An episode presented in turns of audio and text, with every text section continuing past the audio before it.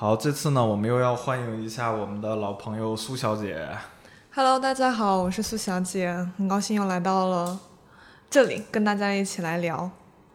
然后上次呢，我们聊了是关于苏小姐从这个应届，然后嗯 进入大厂的一个体会。对，然后我们这次再来聊一聊，就是她从这个大厂工作了一段时间之后，逐渐适应了这种大厂的环境和氛围之后，她的一些心路历程啊，嗯，就像一个真人秀节目一样，来吧。是，对，然后先聊一下，就是你之前的话，就是你一直就比较抵触这件事情嘛，就是说嗯可能想换一家公司，嗯嗯嗯然后最近呢又比较稳定的，嗯就是你觉得算是你适应了它的环境吗？嗯，其实我感觉也不是吧。首先有一个有有有工作上有两点，我觉得改变还是挺大的。一个就是说我的领导换了一下，就是直直管直属直属组长，然后直属领导都换了一遍。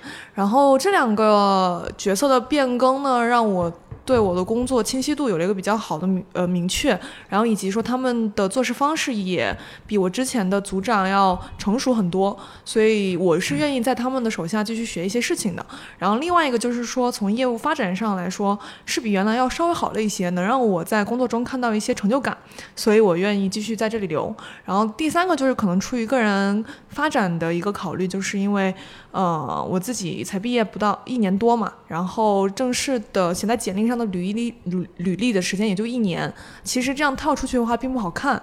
然后我就希望能在呃我现有的公司再待一段时间，然后再看一看呃有什么好的机会啊，然后再多学一些知识这样子的。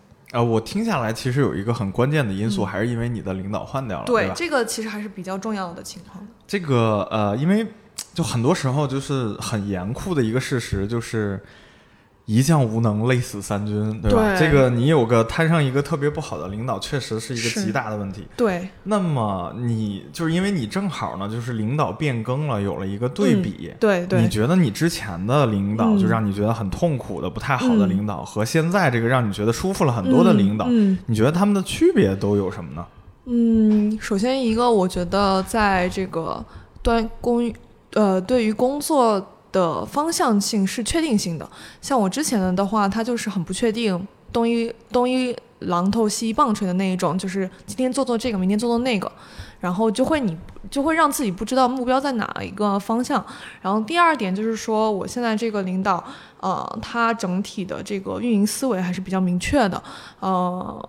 我我们在谈论一些事情的时候，他是能理解我的点在哪里。但我前一个领导就是属于对行业啊，或者对运营都属于那种感觉很不清楚的状态，让我没有办法很好的进跟他进行沟通。哦，所以也就是说，听起来就是你的这个新领导比较更懂行，对吧？哎，那再比如像一些工作细节上来讲，嗯你觉得就是跟这两个领导，就是可能一个相对好一些，一个相对不那么好一些的领导，嗯在沟通当中，你认为是除了业务本身啊，嗯就是因为一个懂，可能一个没有那么懂，嗯。就是比如说从沟通本身上来讲，你觉得他们的能力会存在区别吗？或者说就是嗯你的、你觉得更好的这个领导，在嗯哪些能力上让你觉得，哎呦，确实他在这方面真的很、很厉害。嗯，因为我我我觉得我这个新领导他一个是他呃能对我们的运营体系做一个比较好的一个归纳总结，就是他会把我们之过往的经验都沉淀下来。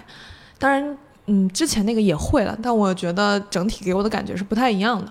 然后另外一个就是说我新领导很会写文档，就是在大厂，这是一个我觉得还是很重要的呃是能力吧。哎，那能就比如说。详细的讲一下，嗯就是这个很会写文档，指的是什么？是逻辑清晰呢，还是说他写的嗯全面，还是怎么样？嗯、可以理解为逻辑清晰的那一种，嗯然后数据。呃，会分析的比较透彻，然后以及需要什么样的数据都写得很清楚，然后包括从整个文档结构来看也是非常清晰的。也就是说，就当他写了一份文文档，比如说发给大家的时候，嗯大家是能够清晰的知道说，就是他要表达什么，以及之后说我们要该怎么干。对，是的，然后包括我们之前做的一些不好的地方，也会直接归纳一下，让我们以后减少这种方面的就错误的出现。OK，那如果说沉淀的话，其实就现在互联网整个的行业都在讲复盘啊、总结啊、对沉淀啊，对吧？对，但你就那你觉得就是不同的这种领导之间，他们所做的沉淀嗯会有什么差异吗？嗯，可能我觉得就是对于细节上的把控会有一些不一样吧。嗯就类似于社群运营的话，可能会有很多的小点需要注意的。那不同的领导对于细节的重要重要程度以及哪一个点需要重点的去看是不太一样的。呃，有没有就是嗯一些具体的例子？具体的例子啊，就比如说我们可能要在社群里面发一些公告的时候，嗯公告的文案，嗯然后呈现形式，嗯，可能就是对我现在这个领导来说会比较重要一些。那之前的领导他就不会过问这些问题。嗯，所以也就是说，你觉得你现在这领导是会在细节上会把控的会更多？，对，一个一个是从细节上他会把控的比较多一些，然后另外一个就是他在可能在大局上也会有一个比较明比较明确的方向让我们去做。啊，所以也就是说，可能之前更多的是说，就是我们也不知道做什么，然后我们也不知道这样做会有什么价值。对。但是至少现在这个它有一个比较清晰的方向，就是说我们要做什么，然后未来怎么做，然后会有什么样的阶段性的成果，对，这种感觉，对吧？嗯，那么，呃，仅就仅从你个人啊、嗯。主观的角度上来讲的话，比如说你现在看你的新领导，嗯。你觉得他身上有没有你特别值得学习的一些嗯。能力呢？能力的话，我理解可能就是对于数据的一些理解，我觉得确实会比我理解的要好很多。然后包括对于运营手段的一些呃呃合作方式，或者是说呃一些具体的运营手段，他会知道的会也会比我多一些。然后手段上面可能就是呃可能也会了解的更清楚一些。我可能有时候在这些方面还是处于一个初级或者初级的水平。嗯、另外一个的话，我觉得他人也比较 nice 吧。就是性性格上比较好沟通的。对，哎，那就是我们提到这个人很好的话，就你你觉得就他在哪些方面会让你感觉很好？比如说就是嗯不发脾气吗？或者说每天就是笑嘻嘻的这样，还是怎么样？但我觉得到每天都笑嘻嘻，可能就不太严肃了。啊领导可能还是要有严肃的那一面在。然后他就是属于那种工作的时候对你严呃严呃严格要求，然后包括你做的不好也会批评。但是你私底下跟他接触，就是除了工作之外的接触时候，我会觉得他人还耐人还挺好相处的。就是。呃，很呃，我我我嗯其实之前在网上看过很多这样的情况，就是很嗯多人分不清，说我被领导批评了之后，嗯是不是领导在 PUA 我？哦 对，就你你比如说你被批评的时候，嗯你会觉得就是就是他会很生气，或者是怎么对你不好之类的。他会很生气，因为我能感觉出来，他就会。啊如果有一件事情，不管是我还是我的呃同事做到的话，他可能就会狂叹气，然后啊脸上表现出一种很不耐烦，然后以及我对你很失望的那种表情。啊所以其实是比较明确能知道他是在生气的，但是他会告诉你在怎么做，然后以及提醒你说未来要注意这一些方面，然后希望你以后能加强。他可能会说这一些内容。OK，那我我觉得我们现在就有一个答案，就是说这个上级是不是在 PUA 你？嗯其实我觉得有一点就是他是不是对你进行了人格方面的否定。对，是，然后以及说你出了错之后，他是不是一直就是在在发泄情绪，而不给你方方法啊？法对所以我觉得就是如果说你犯错了之后，我觉得哎这种事情其实真的跟养孩子一样，嗯就是确实这个血压就瞬间拉满。对对但是如果他愿意去教你怎么样做，我觉得这个还算是一个，还是挺好的领导，对，吧是这样子。所以相对来讲，你就是来自于领导那边的压力，其实嗯减轻了很多的，对吧？对，一开始其实我特别崩溃，因为他的做事方式跟我之前接受到的很不一样。然后可能他也从他那个角度来说，会觉得我不是很专业，或者不是很很成体系。然后他接手了我们部门了之后，其实有两三个月的时间，我都是处在一个压力挺大，然后精神会有一点崩溃的状态。不过适应了之后，就会觉得还好了，然后把他那一套再拿过来哎用。能在细节上嗯举个例子？就比如说和你之前的方式不一样是，类似于可能能一开始的时候，他就会要求，呃，我们所有做的一些文案啊、活动啊，他都会一细致的去看，然后他会直接给你抠字眼，啊然后对，然后每一天问进度，就是问项目的进度在什么。就会很抠这一些很细节的部分，我我理解，可能一开始的时候，他首先是要把自己这个位置撑起来，然后另外一部分就是可能也想把我们的之前的方法都呃都体系化，或者是说都规范化。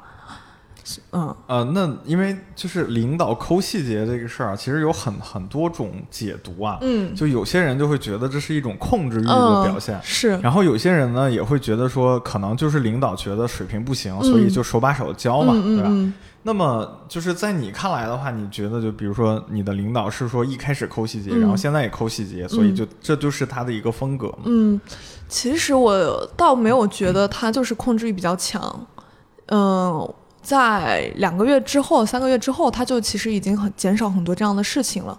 我理解，可能一开始只是为了就说帮助大家尽快的调整节奏。那你觉得，就是当他就是帮助大家就是更改或者说改善了一些方法之后，你觉得你在工作的时候是否就是哎确实效率提高了，或者说这个效果提升了？嗯。我会觉得对我有一些帮助，但是这个帮助它不好量化，或者说它，呃，确实不是一个很好，呃，从指标上看会有一种大幅度的提升。但是就是说，你个人或者说你们整个部门，其实因为这件事情还是有明显的提升。对，会有一种提提升的，嗯。OK，那么就是也就相当于是说，你现在换了一个领导，然后你觉得。相对的就会适应情况。那么在这段时间当中，你觉得你有什么新的收获吗？嗯，新的收获，我觉得更多是来自于两方面吧。一个就是说，呃，从文案上面可能会有一些呃提升的部分，就可能类似于之前。嗯，对于内容啊，对于文案的把控力度不是那么强，然后可能也看了一些很多的 case 啊，然后会改变一下我之前的那种方法。然后另外一个就是从数据上来说，确实会看的比以前更仔细了，然后也更会分析了一些。嗯，那么你看啊，就是说很多的，就是内容，嗯，这种内容运营或者说内容创作者，其实。就大家一直觉得就自己是搞文字的嘛，就跟这个数据好像总是觉得就是这个没什么感觉，就不太搭。那么比如说从你的这个经验里面，你觉得就是数据是怎么样帮助我们去更好的，就是比如说更好的产出这种文字内容的？嗯。嗯。嗯，首先上来说，比较我觉得最能直观的一点就是看你的 CTR，就是点点文章的点击率情况。嗯嗯，点击率情况就很能说明你的标题问题。那在现在一个快速呃消消息爆炸的一个时代，呃，标题写得好，肯定是会对这个文章阅读量啊点有一个很大的。呃，有一个很大的作用。那如果点击率很低的话，肯定是说明你这个标题是要改进的。然后从那个阅读时长上来说的话，嗯，也能说明。呃，用户进来了之后，看到你的文章会不会长时间的停留？如果它只是很短时间的停留，说明内容其实不行。然后这个用户也大概率不会沉淀下来。那如果他的时长还不错，那可能就是说明他有一定几率会沉淀下来。但如果他没有转化为作者，呃，没有转化为真正的用户的话，或者是没有真正转化为粉丝的话，还有一种可能就是是不是没有做好这种粉丝引导，然后没有做好这种关注引导。然后另外一个话就是包括看后台嘛，然后可以看一些，呃，用户的年龄层，然后呃性别分比，然后可以帮助你说定位自己的呃账号具体要写哪一个方向，然后服务于什么样的人群。所以你们现在比如在产出新内容的话，就是衡量好坏的标准就全都用数据来评判了，是吗？基本上，其实因为主要是我们的内容太多了，我们会用数据先来进行那个初步的筛选，但是之后的话，肯定还是要进行人工再看一遍的。因为机器它虽然能代表一部分的呃质量或者是说内容，但是它没有办法代表全部的。那那如果说就是你们的工作产出，呃，每天很辛苦嘛，产出那么多内容。那比如说，你们内部有没有一个什么评价的标准？是说我这样做了之后，我就确实做得很好，这样子？嗯，还是说更多的是一个，就是数据达标了就 OK 了？其实数据达标就 OK 了。对，然后剩下的都是一些主观判断了的。对，对，是这样子的。OK。然后呃，其他方面有什么收获吗？其他方面啊？嗯。天哪，我得想想。感觉好像也没有特别明显的吧，可能就是因为现在也有新的收获可能类似于说，我现在做了一个新的项目，然后接触到了我之前工作里面不曾涉及的领域，然后就会觉得还是有一些收获在的。当然，这个不太能展开细说。啊，就是如果我们脱离项目本身呢，你觉得会有什么样的收获？因为就是我，我经常会遇到这种情况，就问一个人，嗯，你最近有收获吗？他说有，多吗？他说还不少。但是我说那都有什么收获呢？他想了想啊，说不上来。嗯，对，就所以最后这个事情就变成了一个很玄学的这种这种感觉。明白。可能就是类似于在做内容冷启动的时候。我们怎么样具体要确认冷启动的主题是什么？要选定哪一些人群？然后通过什么样的手段可以找到这一些用户？然后让他们来参与到我们这个呃冷启动的呃冷启动的活动中吧。也就是说，可能在之前，它更多的是大家比较盲目。然后可能现在更多的是说，大家已经有一个比较系统的思路，就知道一步一步该怎么办了，对吧？嗯，对。可能之前，其实我理解，可能之前就是我们在已经在做一个成熟的产品了，嗯，不需要想很多类似于冷启动这方面的东西。但现在新项目的话，可能就会有这样的一个阶段，然后就是从零到从零到一的一个阶段，对对。然后，嗯啊，然后。其实从零到一里面有一个比较经典的问题啊，基本上就是任何的创业者，包括我们在大厂里面都经常探讨这个问题。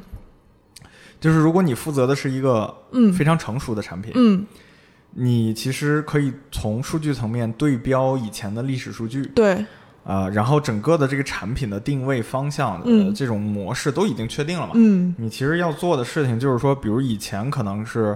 百分之数据是百分之三，嗯，然后你现在要提升到百分之六，甚至百分之十，嗯，然后你就是优秀的，对吧？但从零到一的这个过程，它存在一个很大的问题，就是你没有历史数据可以参考，对，甚至这个产品本身的形态都要去调整，对，对吧？就我们虽然都讲这个，就是说我们要去观察用户行为，要去做数据分析，是，但是。我们其实没办法在零到一的这个阶段确定我们这样做是对的。就好比说，呃，我们去问一个古代人说怎么样能够快速的从一个城市到另一个城市，他永远会回答你就是骑最快的马嘛。对，他不会告诉你说我可以坐高铁、坐飞机，因为以前就没有这个东西。对对对，所以那么问题就来了，就是说你那我们是要造个飞机场呢，还是说我们要造高铁呢？这个事儿其实用户你问用户他也不知道。对。那么，比如在这种情况下的话，你怎么样去确定说你们这个从零到一的方向和这种行为是正确的？嗯，我觉得这个，因为嗯，我能理解你的这个问题，但是有一点不太一样的就是，我们这个新项目它并不是一个独立的 App，或者是一个。独立的网页，它还是植于在我们现在的这个产品中，所以说我们是可以基于现在我们产品的用户来做一些分析的。可能它在一定程度上，单从这个项目上来说，它是从零到一，但是从整个呃数据提取上来说，它确实不是从零到一的。我们有很多的数据可以去分析出来，说我们可能要做什么样的方向，然后以及怎么做。嗯，怎么确定这些方向是什么啊？也就是说，它是一个独立产品下面的一个分支的一个项目啊？不，它是一个成熟产品下面独立分支的一个项目啊。这样子，嗯，所以也就是说，你们只需要保证说和这种对标的数据之间数据吻合程度比较高，嗯，就算成立，对吧？对，但其实我们这个新项目它的数据其实没有很合理的一个计算逻辑，就是最后我们要达成什么样，我们肯定是有一个结果的嘛。嗯。然后我们或者说我们是有一个目标，但是这个目标也不是说通过数据推算出来的，而是就是说大家定一个吧，就是这样子的。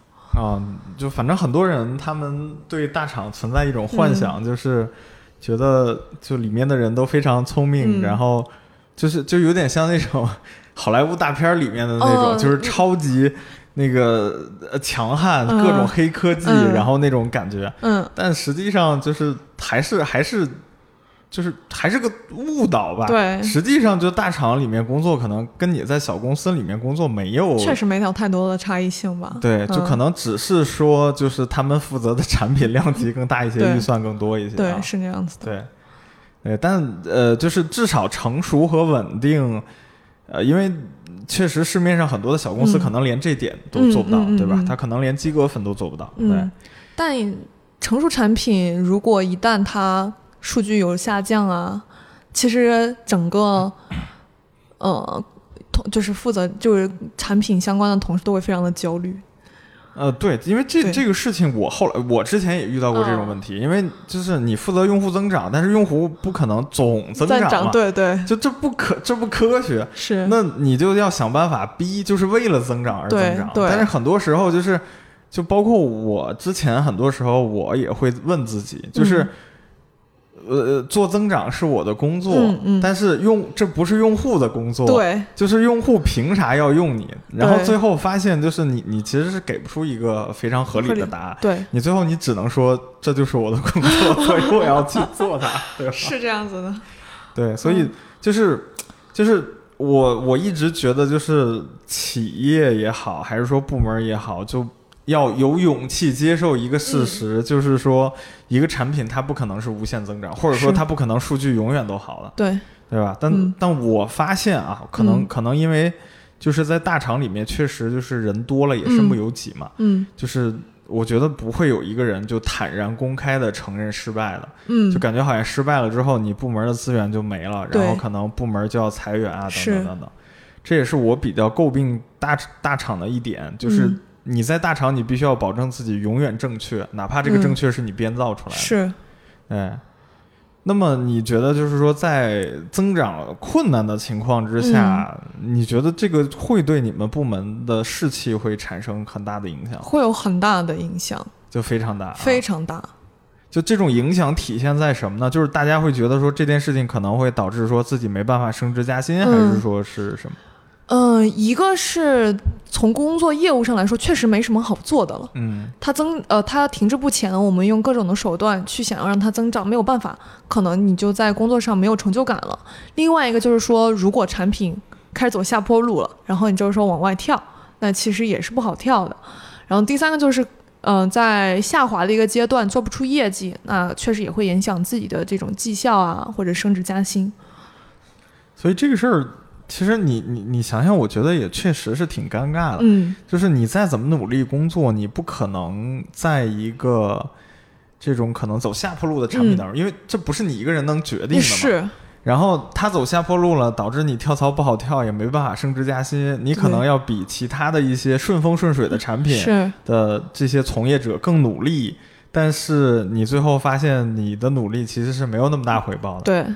所以就选择很多时候真的比努力更重要，是这样子的。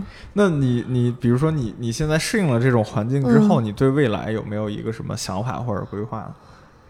嗯，想法和规划其实还是比较渺茫的吧。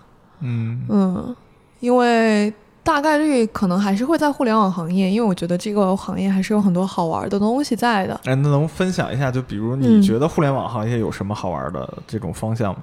嗯，好玩的方向啊。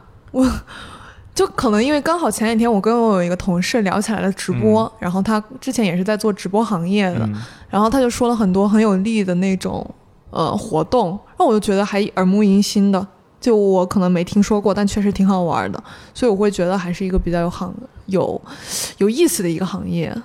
那你还算是我觉得还算从业里面幸福。指数会比较高的类型，因为很多人他进入互联网行业，他真的就是为了高薪。是。然后现在就是互联网公司被一锤再锤，是。就是目前很多的从业者被迫接受的一个现实，就是你真的拿不到那么高薪水。是这样子。你不像以前，比如说大厂工作一年跳出去翻三倍哈，对，这种 这种时代再也不会回来了。所以很多人就是现在我发现很多人特别焦虑的。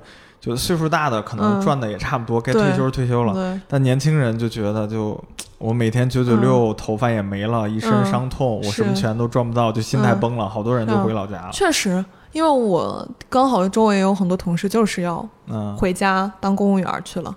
哎。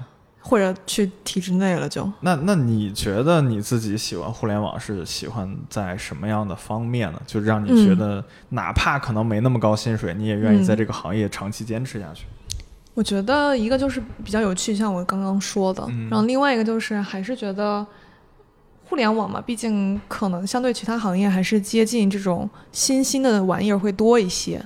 我会觉得新兴的玩意儿会比老旧的东西要有意思的多，然后每一次尝试新鲜的玩意儿，就会觉得还挺有意思的。啊，那目前你比如说整个行业来讲，有没有什么让你觉得很新鲜的东西？但其实从整个行业来说，确实有点少了，就没有逃脱出来自己认知的那种觉得哇塞的这种。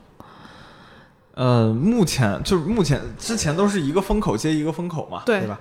我记得好像明显的是从共享单车完了之后就没有特别大规模的这种补贴大战了，嗯，然后就是拼多多和那个在线教育，嗯嗯嗯，然后在 在线教育，在线教育我们就可以不用聊它了，也没得可聊了，就。啊，就哎呦，在线教育太感慨了，就是是。就是，就是那种几个月前，还风然后我的朋友还在想说，要要在北京再买一套房子，然后，然后几个月之后，现在他就开始担心现在已经有的这个月供怎么还上的问题，就焦虑的不行。对，是，确实，对，就，哎，反正在线教育，我一直都觉得它不是一个很好的赛道，因为。就是我觉得教育的核心还是在于师资力量。嗯，对，你全国好老师就那么多，是你能给，就是给这些用户能提供什么呢？嗯，就最后就是，就是别人的孩子要补习，你就必须补习，嗯，好像也没有什么太大的好处了。对，你说真的，从那种培训班里面出来的孩子，就真的一定比别人更优秀吗？我也觉得不一定，真的不一定。对。所以，我我之前啊，我我我之前有一种感受，就是经过这些反复的捶打之后，我现在觉得越来越清晰的一点就是，你做的工作一定是让你自己发自内心认可是有价值的，对，要不然就可能高薪的时候肯定大家谁不想多拿钱，但是一旦出现一些波折的时候，就让你觉得，哎，我所有的付出和坚持到底有什么意义的时候。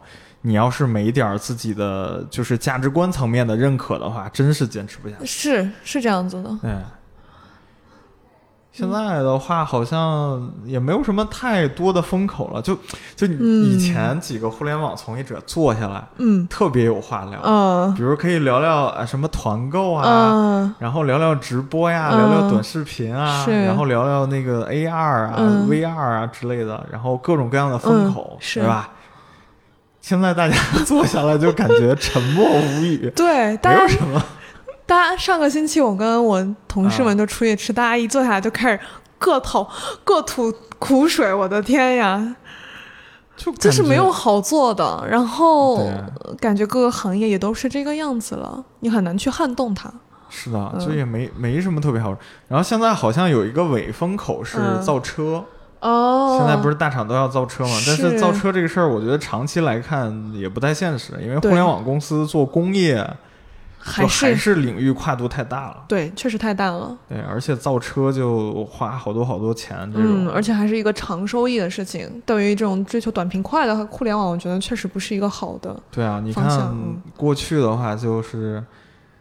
就是拼命三五年一上市直接退休，对吧？对。现在现在这条路基本走不通了。走不通了。一个是上市很难了，不是被监管嘛？对。现在去美股上市很难了。对。但是 A 股上市的门槛很高。嗯。对，然后你即使上市了之后，又被反复捶打，你也别指望就是。能靠股票财务自由是，就当年那个蚂蚁，嗯，蚂蚁金服不是上市之前被直接被砍下来了？对，哎，我认识的好多就是蚂蚁的员工，真的心态都炸了。肯定，包括很多快手的员工心态也得炸。就快手，呃，对，但至少他们还上了，就是还能拿到一笔钱。是。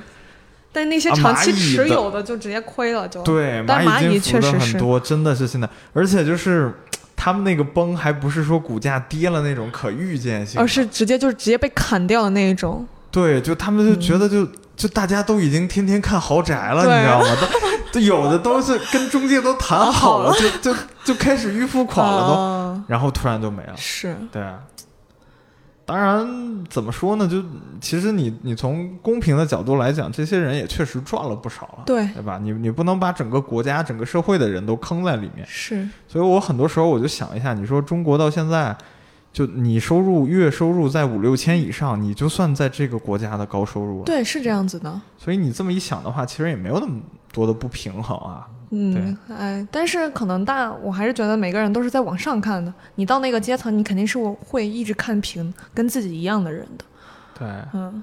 不过这个时候呢，就是还是重点是要找到一个自己觉得能长期坚持下去的行业吧。我觉得这个还挺挺重要的。但我感觉大部分人都只是为了工作混份钱，然后就生活着，很少。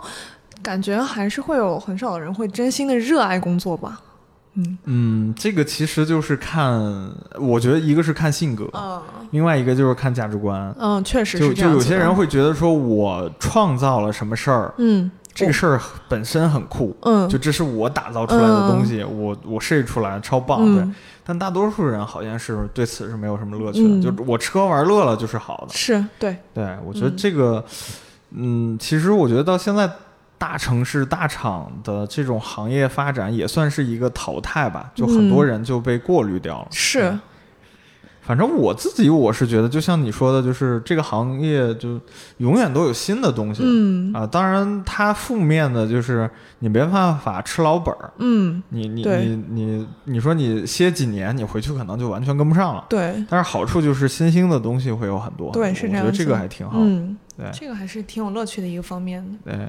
那你比如你之后有想过，比如说继续做运营啊，做产品啊，还是做什么？我记得上一次聊天的时候，你还想过去做什么商务之类的事情，是吧？商务其实现在还是有这个想法，就是可能想在内容跟商业化中间找一个平衡点，因为我们确实离钱太远了。然后另外一点的话，可能就是还是想往。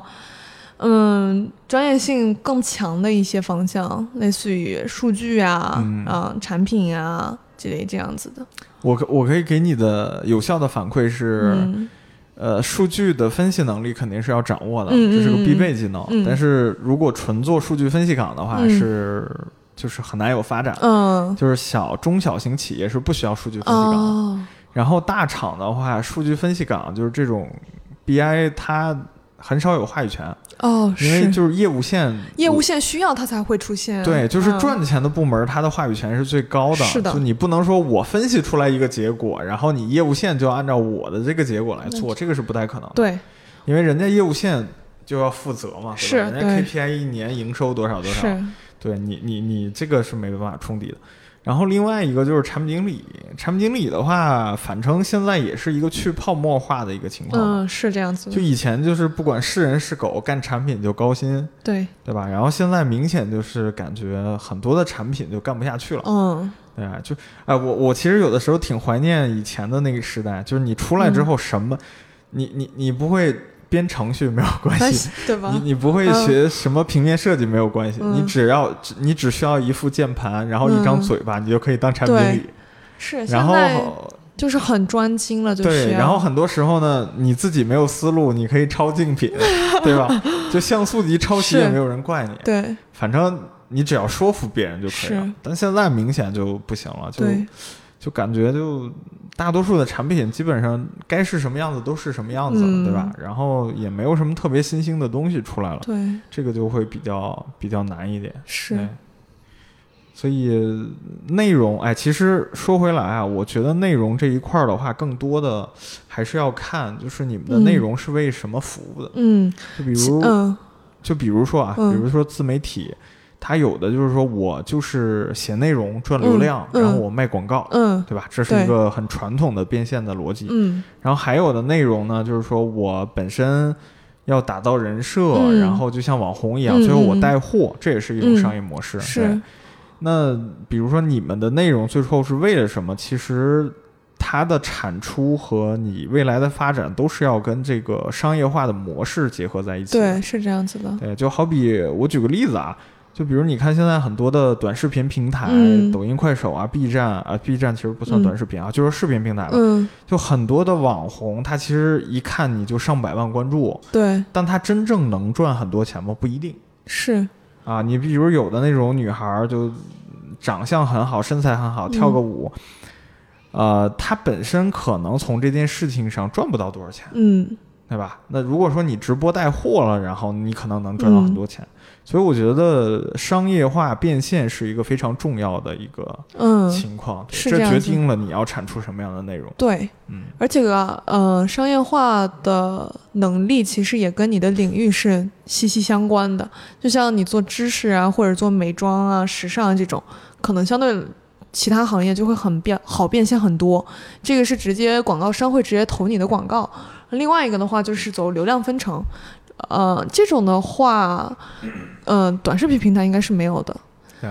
然后另外的话就是导到线下嘛，很多人其实都会导自己的社群呐，导线下啊，这种也是一种变现模式。嗯，带货的话，我是觉得现在带货赛道太拥挤了。可能不太好出。嗯，这个其实看两方面，就是拥挤它的另一个就是好的方面，就是至少人家的赛道够宽。呃，是，对吧？你像有些赛道是天生的就真的很很难。对，你像如果你你喜欢是一种小众爱好，我举例子啊，比如你是一个什么溜溜球爱好者，这个就很难。包括你看我们现在的奥运冠军，嗯。然后，其实也说说实话，也就是奥运会的时候火一会儿。对他们正正常的时候，其实很难有太多的流量。是，除了像那种能够突，就是类似于苏炳添那一种能突破这种亚洲极限的，他可能长时间的关注性会高一些。包括像乒乓球啊这种本来知名呃国民度就很高的运动，大家的关注性会高。其他的基本上都是奥运会期间。嗯，流量高一些之后就很难再去关注。他他是相当于是要被载入史册的，所以他其实就就已经脱离了商业层面了。就国家肯定会给他很好的待遇。然后，尤其是田径啊，田径就是，就其实奥运这件事情，我觉得很多时候对于一个国家来讲，甚至说对于整个民族来讲，它有一个重大意义，就是。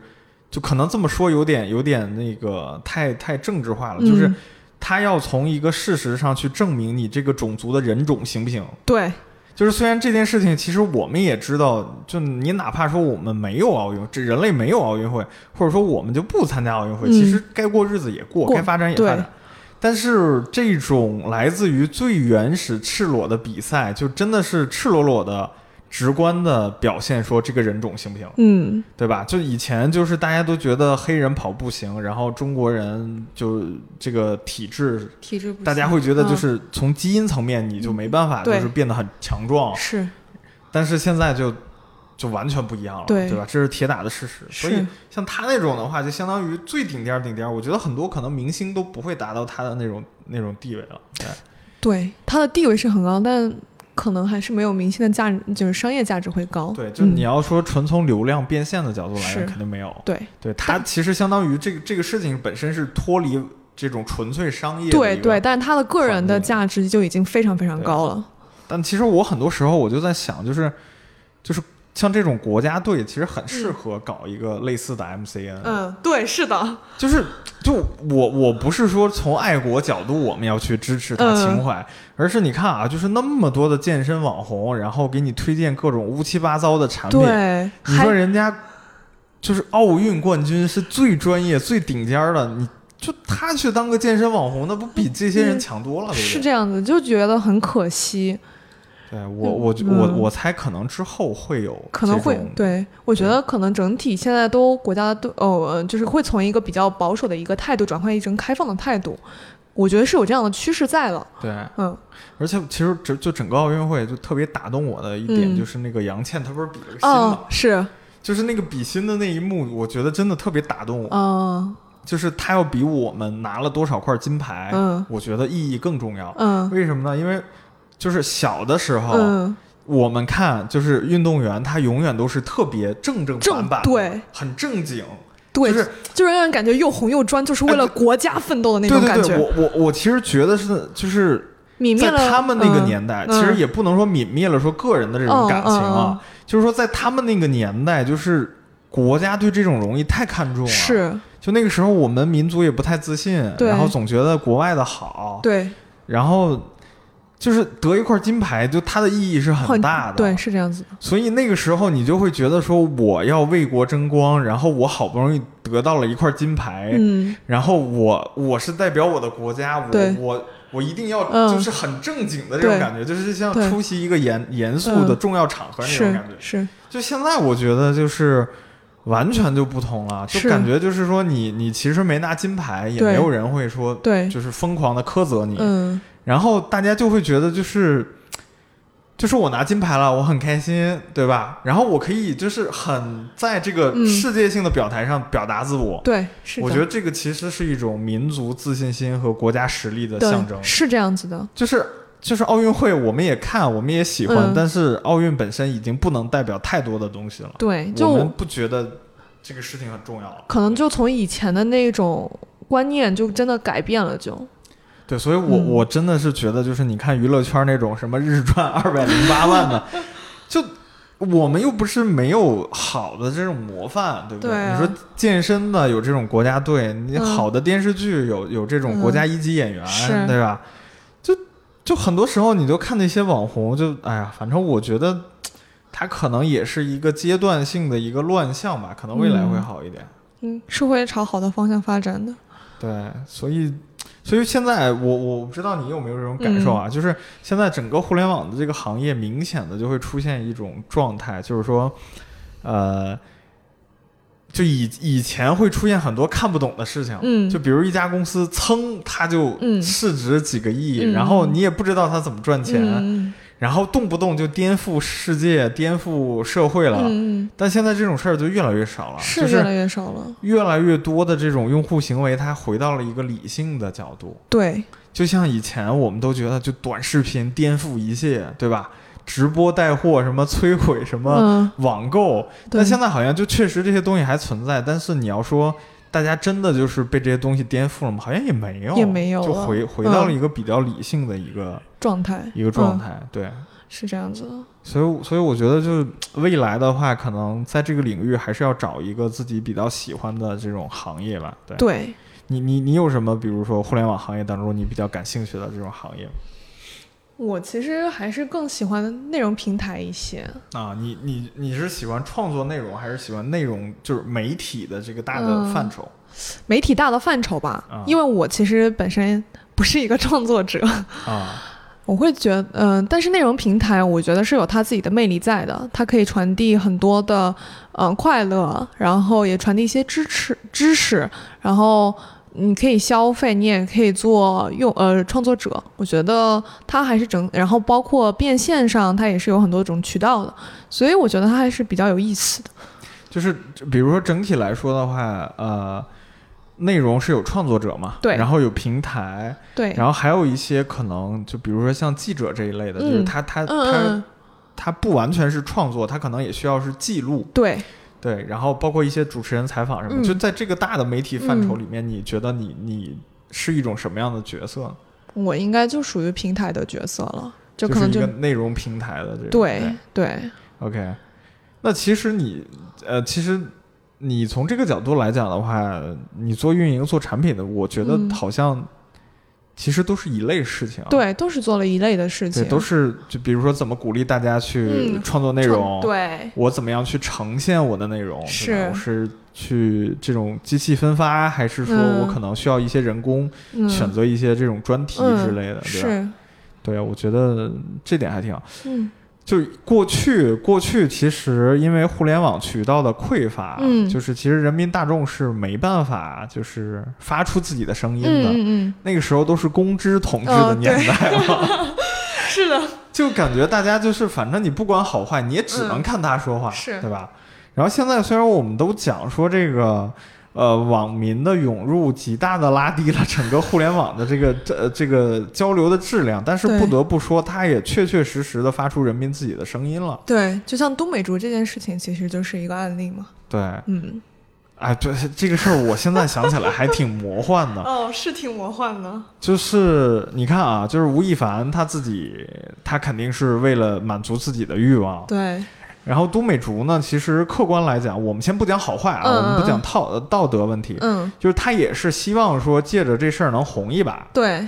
然后中途又出现了两个骗子，一个写手呢是希望通过这件事情呢，就是证明自己，对吧？炒炒作自己。对。然后另外一个骗子呢，是为了从中赚点钱。是。所以你说这个局里面其实没有没有一个人说是完全没有目目的的这样子。对。但是最后所有人的目的就是掺和到了一起，然后一个。就是顶流的明星，然后背后有这种规模很大的公关团队，是，然后最后就，就是首先他他被一个杭州托尼给骗了，对，其次呢就是就是可能就对于吴亦凡来讲，就这种小女生太多了，根本就不足不足挂齿，对，然后呢，他的整个公关团队呢，居然又被一个就是那个人之前还还在知乎，然后。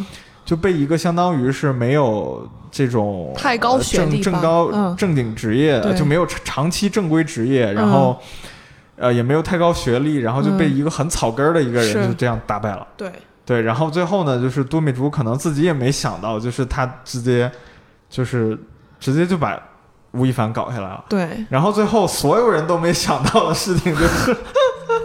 警方发了个通知，是，所以也就是说，其实如果只是说都美竹那个事儿的话，他他就是可能大家就是道德上谴责一下，可能很多人跟他解约，对，但是万万没想到最后他是以刑事的这种犯罪的情况直接就进去了，对，所以就就怎么说呢？就我觉得这个世界还是变化挺快的，就是我我我觉得跟十年前真的就有很大的不同了。对，嗯，就是很多时候，就作为一个互联网从业者，就是都很喜欢这种前沿的东西。就你会觉得说，呃，你跟这个世界的距离很近，就是不管发生什么事情，你都能第一时间知道。对。然后有什么新技术啊，比如说硅谷那边诞生了什么新产品啊，对。然后国内外发生什么大事儿啊，你都能第一时间知道。但是即使如此，我还是觉得这么多年过来之后，我还是觉得就有太多的这种很不可思议的事情出现了。对，是这样子的，会觉得还是挺有意思在的。对，这个也是挺挺感慨的一件事情。对，所以我我其实觉得，就很多人他在网上说，他说我要不要去互联网公司，要不要去互联网企业，我都会问他们一个问题，就是那你是不是热爱这个行业？嗯，就这个其实听起来挺鸡汤的啊。对，是挺鸡汤的。如果你其实，如果我想了想，如果在我还在上学的时候，你问我热不热爱互联网，我可能会告诉你，我都不知道互联网长什么样子。对，因为你不在那个处境，那你就不知道互联就是互联网行业它具体是一种什么样的感受。但可能真的是只有在那个漩涡中了，你才能知道它长什么样子。所以你相当于从这个就是入职就进入工作开始，然后逐渐的发现了你工作的意义和发现了你这个热爱的点，对吧？算是吧，我觉得就是可能确实再一次证明，就说我还是喜欢新的东西的。嗯，那我在互联网确实是适合我的。哎，那就是互联网从业者经常会谈论一个问题，就是说自己的一个终极的目标。哦，就比如说你在事业上的一个终极的目标，你是希望能够做点什么呢？天哪，这个真的好难讲啊。呃，就它可能不是一个很具体的东西，比如说我不是说要。干一家公司干到上市，对吧？或者说我要做一个什么亿万级使用的这种产品，嗯，但是就是在你现有的，比如说的这种，就是一个前进的方向，你觉得它应该会是怎么样的？就你你想要做点什么，然后以什么样的方式这样哇，我觉得确实这个问题我真的没怎么想过，是因为，嗯，可能也跟我。进了公司是有关系的。我现在这个产品它就是一个成熟的产品，我没有太多能做的，我只能说是按部就班的做一些之前做的东西。可能确实没有太多的这种发散性的思维，可以想说，我以后想在这个领域啊做什么什么样子。然后包括可能我在这个行业也比较长的时间了，我会知道它的弊端在哪里。我会觉得，我有时候看它，我还是会觉得会有一些阴暗面在的，或者是负面的内容在。所以，其实，其实，其实说到这一点啊，我，我，我，我倒突然想到了一个，就是是一个大多数人吧，就是会遇到了一个情况，尤其是在大厂，嗯，就是因为我现在在创业嘛，然后我也我也面试很多的那个呃候选人，然后尤其是大厂过来的，就他会给我一种非常强的一种感受，嗯。是你问他负责的这一小块地儿，一亩三分地儿，他真的门儿清，嗯，就是他会细节到不能再细节，是，对他他非常的娴熟，是一个非常熟练的工种。但是当你稍微的思维发散、开阔一点的时候，就比如说你问他说你的这个职能这一亩三分地儿，嗯，你去做这件事情，他给你的部门或者说为你们公司在战略层面上，它是有一个什么样的关系？嗯。就是你们为什么要做这件事情？这件事情产出是什么？他怎么去帮助了公司更好发展？他是没有概念的，就是没没没有想到，就是他会觉得说，呃，这种感觉就更像是有人给我出了一份试卷，对，然后我拼命的想要达到一百分，但是我为什么要做这个试卷？这个试卷本身存在的意义价值是什么？他其实是不太对清楚的。对，我觉得这个其实还是一个蛮大的问题。是。就是当你的岗位细分、专一、专业化之后，你的很多的注意力都会集中在怎么样优化在这个模块上。对。但其实你要从整个的商业或者说从职业发展的角度来讲的话，很多时候我们就是就是没办法绕过的一个问题，就是说。我们做的很多工作，其实是在一个大的体系下面，它是有价值的。对。但你一旦脱离了这个体系之后，它是不是存在价值，那就不一定了。对，是这样子的。对，所以我我觉得在这点上，可能还是需要大家去反复去每天去想的。就大多数人他不会想这个问题，可能一时半会儿也想不明白。对。但我觉得很重要。是，确实很重要。我。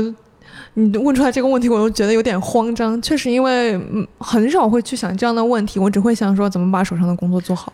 呃，我之前也有一个类似的感受，就是比如说我跟上司在聊天的时候，嗯，我就总感觉就他能想到的东西是更全面、更长远的，嗯，我就感觉我怎么想就跟不上他的这个思路，嗯，所以那个时候我会有一个特别直白的一个本能的反应，就是我觉得上司好牛逼，我好垃圾，嗯。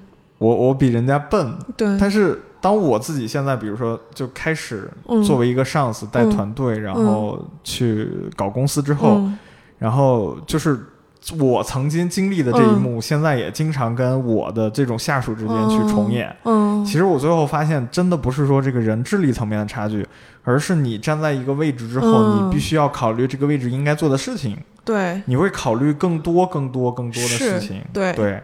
所以我是觉得，就哪怕是不管岗位如何，嗯，都是应该就是有的时候要从这个具体当中抽离出来，就是去想说，啊，这个行业是怎么样的，或者说我能提供的价值是怎么样的，就是我们为什么要这样做？其实我觉得很重要，是是很重要的。对，然后呃，我我当然我不知道你们现在老板怎么样啊，就是反正我现在比较习惯的方式是。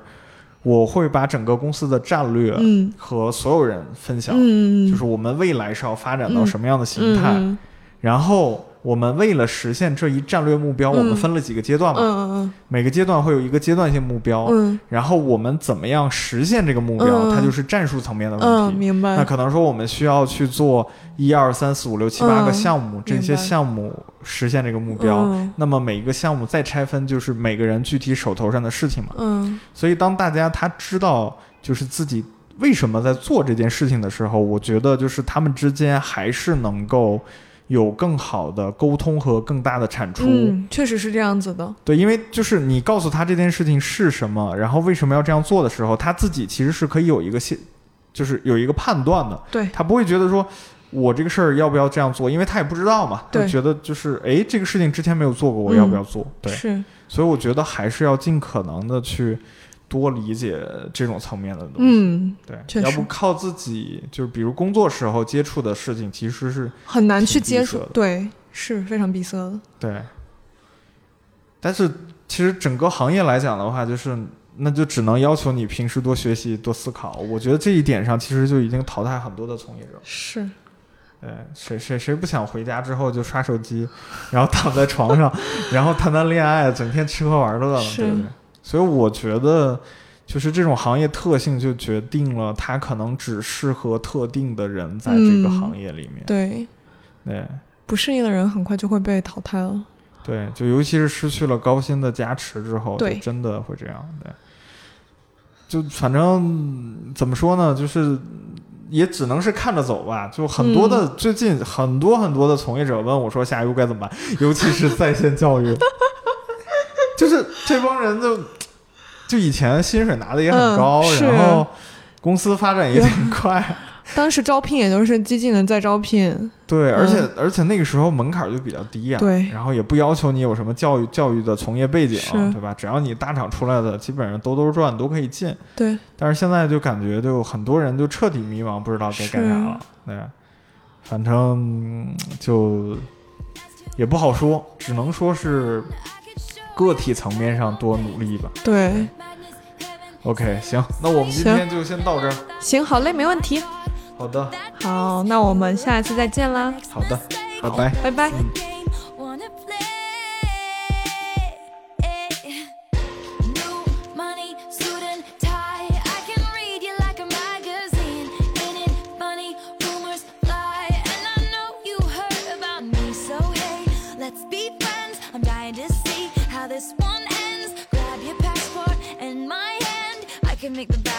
Good for a weekend. So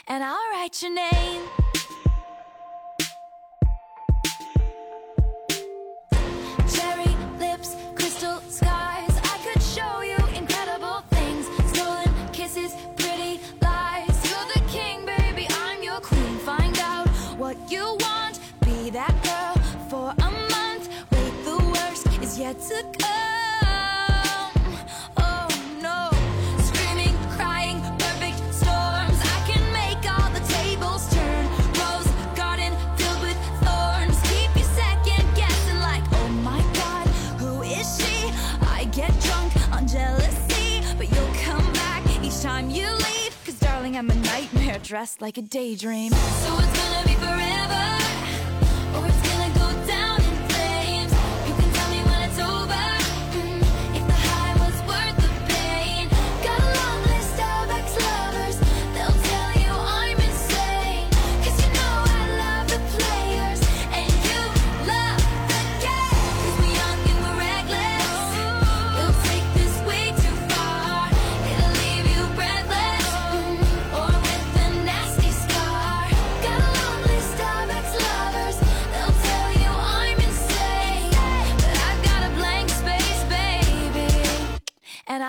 Your name. Boys only want love if it's torture. Don't say I didn't, say I didn't warn ya. Boys only want love if it's torture. Don't say I didn't, say I didn't warn ya.